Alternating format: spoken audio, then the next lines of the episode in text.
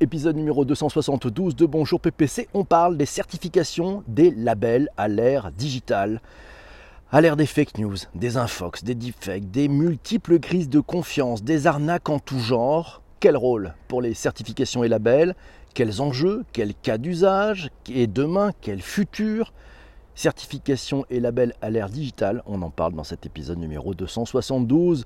Le mot label, Kezako. Ah, Kezako, c'est Corinne qui nous le dit. Certains vivent un peu comme un Graal, mais sait-on vraiment comment il est délivré? Sur quelle base? Quels sont les critères? Certains labels sont clairement plus exigeants que d'autres. Certains ont bonne presse tout en étant confidentiels. D'autres sont très bien vendus, mais comment s'y reconnaître? Faut-il faire confiance? Les yeux fermés? Le croire avec d'autres yeux, exercer son regard critique, ah, plein de choses. Définition c'est Shadia qui nous a trouvé. Qualité, Aurikea.fr euh, nous apprend comment comprendre la certification. Une certification, apprend-on dans cet article, vous aurez bien sûr le lien dans les notes de bas d'épisode, c'est une procédure par laquelle un organisme agréé et extérieur à une entreprise garantit que un produit, un service, un système d'organisation, un processus répond aux exigences d'une norme. Les demandes de certification de normalisation auprès d'organismes agréés sont faites par les entreprises qui souhaitent avoir un atout supplémentaire face à la concurrence et surtout mettre leurs clients en confiance. Et c'est Massio qui nous dit, il nous a trouvé une super vidéo qui est assez basique, qui concerne l'immobilier, mais qui est pas mal du tout. Je vous ai mis le lien dans les notes d'épisode, ça sera sur YouTube, vous allez voir. Petite animatique, mais bien faite et c'est très clair. Merci beaucoup Patrick. La certification numérique et la certification numérique, si on en parlait, la certification numérique des contrats, par exemple, bah oui, dans lequel il y a une non-répudiation. C'est le fait d'assurer d'ailleurs cette non-répudiation qu'un contrat, notamment un contrat signé via Internet, ne peut être remis en cause par l'une des parties. Dans l'économie globale actuelle, où les parties ne peuvent souvent pas être face à face pour signer un contrat, la non-répudiation devient extrêmement importante pour le commerce. Généralement, d'ailleurs, il est admis que la par la communauté que la non-répudiation peut être atteinte seulement en utilisant la technologie du certificat numérique. Eh oui, c'est une technologie qui permet de prouver l'identité d'une personne par la possession de sa propre clé privée. La protection de la clé devient alors une préoccupation pour l'utilisateur. Ah oui, sinon on va croire que c'est vous qui avez signé. Quels sont les enjeux de ces certifications et labels? Christian nous dit que certification et labels font écho à un besoin réel de tenter il dit bien tenter de démêler le vrai du faux, comme par exemple de savoir ce que contiennent nos données privées, qu'est-ce qu'elles deviennent. Et il nous cite ce badge de confiance en SDK. SDK, c'est Software Development Toolkit, oui, euh, créé par Orange. Ça s'appelle le Orange Trust Base. badge, là aussi, je vous ai mis un lien dans les notes d'épisode. C'est Chris qui nous dit pas certain de l'utilisation absolue de l'acquisition des certifications ou autres labels. Euh, c'est de l'entre-soi corporatiste qui est réservé aux entreprises qui ont le budget pour écarter les outsiders. Et il y a dans ce domaine, comme dans celui de la formation, à boire et à manger. Et oui, c'est comme ça que ça peut fonctionner. Boire et manger, ça restera toujours un truc important. Deux définitions. Tiens, certification, c'est une assurance écrite sous la forme d'un certificat qui est donné par une tierce partie qu'un produit, service ou système est conforme à des exigences spécifiques. Merci Tristan pour ce partage. Et sinon, deux, bah, c'est l'accréditation, c'est la reconnaissance formelle par un organisme indépendant. En général, un organisme d'accréditation, euh, qu'un organisme de certification est compétent pour procéder à la certification. L'accréditation, elle n'est pas obligatoire, mais elle est un gage de confiance supplémentaire. L'organisme de certification, dit accrédité, a fait l'objet d'une vérification pour garantir sa conformité à des normes internationales. Merci beaucoup Corinne pour euh, ces bons exemples et c'est Shadia ça, Shadia qui nous le dit, euh, Shadia qui nous le dit dans le tweet d'avant émission, la certification est souvent considérée comme un gage de qualité pour l'utilisation, souvent une source de grande déception lorsque la conformité du processus ou du produit n'est pas au rendez-vous. Et ouais, il y a les normes ISO et CE et d'autres. Euh, un article à lire sur qualité.ourika.fr. Vous avez le lien dans les notes d'épisode. C'est Chris qui nous dit Je suis intimement persuadé que la qualité n'a pas attendu les certifications pour exister et être une réalité en entreprise.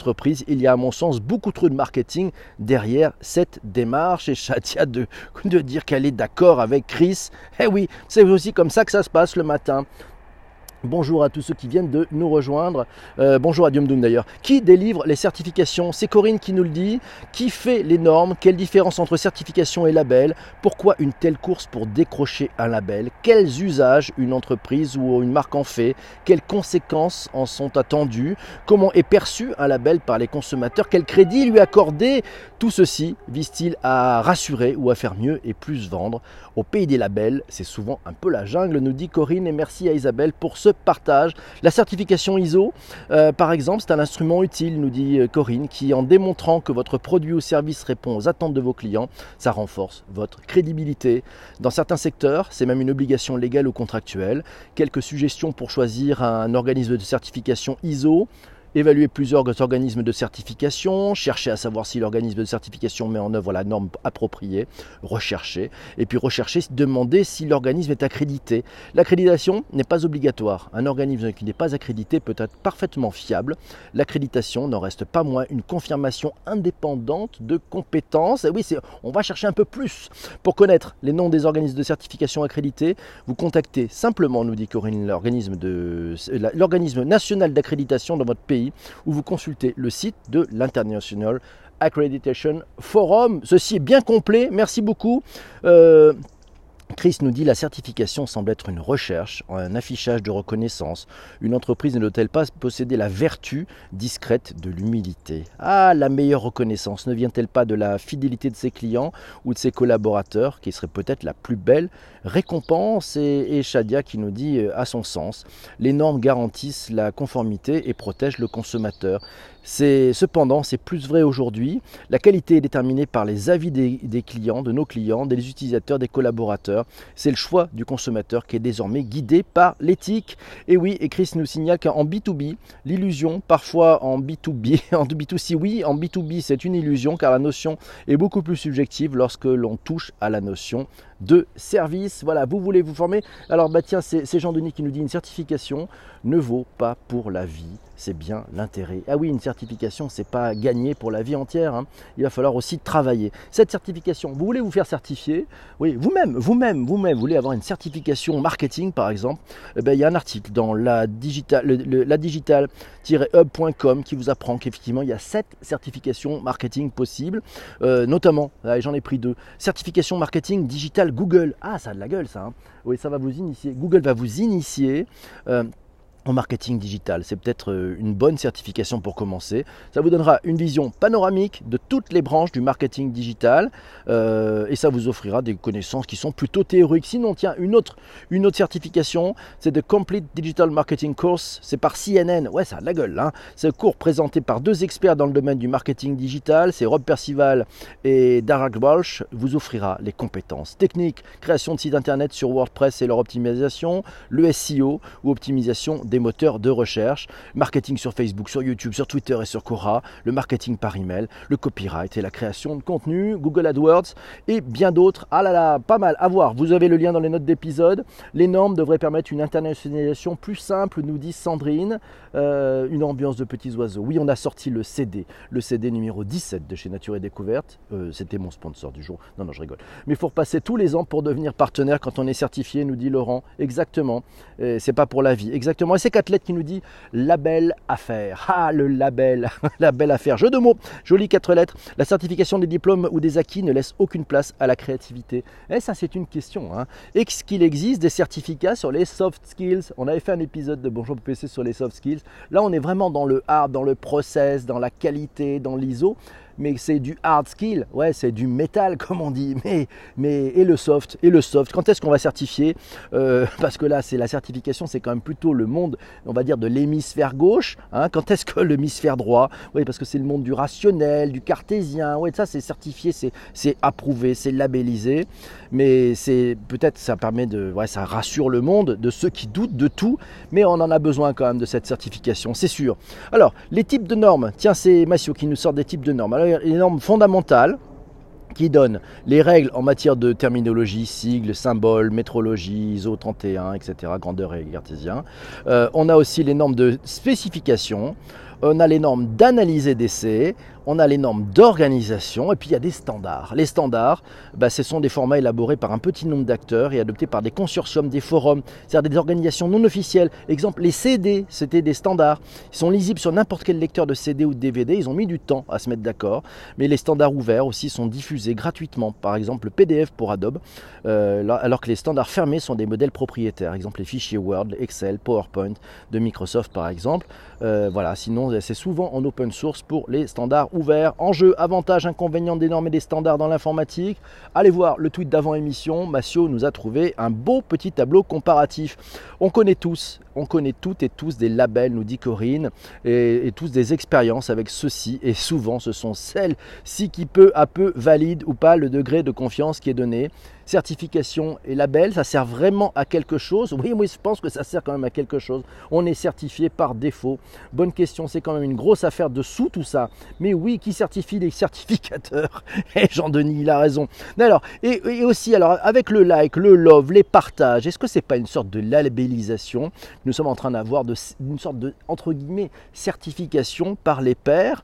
Regardez, par exemple, ce que fait Airbnb. Airbnb, euh, voilà, il y a des rubriques si vous laissez votre appartement, c'est quand même un truc un peu fou, hein, c'est-à-dire qu'ils sont allés vraiment chercher de la confiance à quelqu'un qui vient du bout du monde que vous ne connaissez pas, que vous n'avez jamais vu, eh ben on va, Airbnb fait en sorte de créer de la confiance. Vous allez avoir le nom de la personne, son prénom, vous allez avoir une photo, vous allez avoir accès à ses commentaires, vous allez avoir un label si c'est vérifié ou pas vérifié. Euh, vous allez en savoir un peu plus sur où habite cette personne, chez qui elle travaille. Vous allez aussi en savoir un petit peu plus sur euh, ben, sa pièce d'identité officielle, euh, si ben, elle a donné des infos personnelles, si, si Airbnb a une bonne adresse email, s'il y a bien un bon numéro de téléphone. Voilà, tout ça, c'est pour vous mettre totalement, totalement en confiance. Et oui, c'est plutôt pas mal, hein. c'est fait exprès, parce que une des clés de Airbnb, c'est la confiance, forcément. Alors, euh, sinon, bah, du côté des applis, il y a aussi des applications santé qui ont leur label. Alors, il y, avait une initiative qui s'appelle MedApp Care, voilà, qui est des applis qui, fait que ça certifie, ça labellise les applications de santé, parce qu'il y en a quand même beaucoup. Hein. donc, c'est une façon des MedApp Care, ça évalue euh, et labellise les qualités des applications mobiles.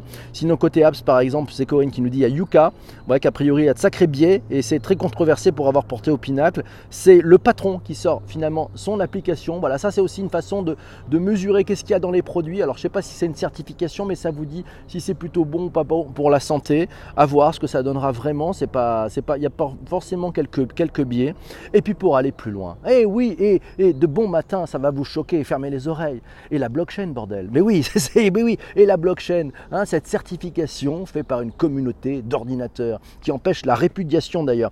Et c'est Christian qui nous dit à l'heure des fake news et autres X-Fake, un label de confiance numérique est nécessaire pour s'y retrouver. Comme par exemple SafePress, qui est, SafePress, qui est sécurisé par la blockchain qui permet de vérifier l'authenticité et la source des contenus en ligne. Le lien, vous l'avez dans les notes d'épisode. Voilà, peut-être que la blockchain va nous aider à améliorer cette certification, cette labellisation, parce que ben oui, si le numérique et si le numérique à cette terre des fake news nous permettait finalement, grâce au numérique, d'avoir encore un peu plus de vérification. Bon, là, il faudra creuser parce que l'histoire n'est pas finie.